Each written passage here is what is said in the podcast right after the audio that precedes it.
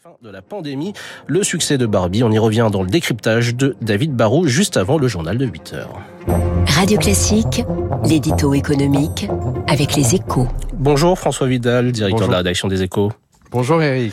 Euh, nouvelle hausse des taux d'intérêt en vue. Cette semaine, la Fed puis la BCE devraient annoncer un nouveau tour de vis, François. Oui, le suspense est assez faible. Hein. À Washington comme à Francfort, on a déjà annoncé la couleur.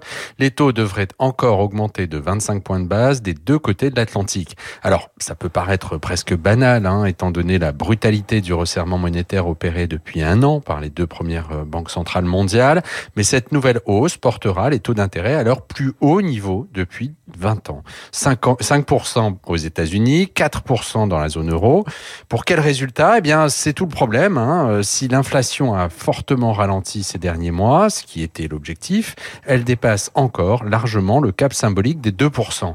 Et des forces puissantes maintiennent la pression. hein. Les marchés du travail restent tendus dans tous les pays occidentaux. Les revendications salariales sont toujours très vives. Quant au prix des matières premières, il reste toujours aussi volatile, soumis aux aléas de la géopolitique. Les cours du blé, François, ont en effet flambé la semaine dernière, trois jours après la décision russe de fermer le corridor de la mer Noire. Oui, dans ces conditions, on peut parier deux choses. La première, c'est que si les taux d'intérêt ne vont pas monter beaucoup plus haut, ils n'ont pas encore fini de grimper. hein. La Fed et la BCE, surtout, euh, ne s'en cachent pas.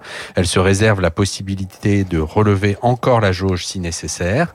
Mais surtout, le cycle de resserrement monétaire est loin d'être arrivé à son terme. Et le plus dur reste sans doute à venir. D'abord parce que les taux vont rester élevés pendant longtemps. Ensuite parce que l'inflation baissant, la morsure de ces taux sur l'économie réelle de plus en plus sensible.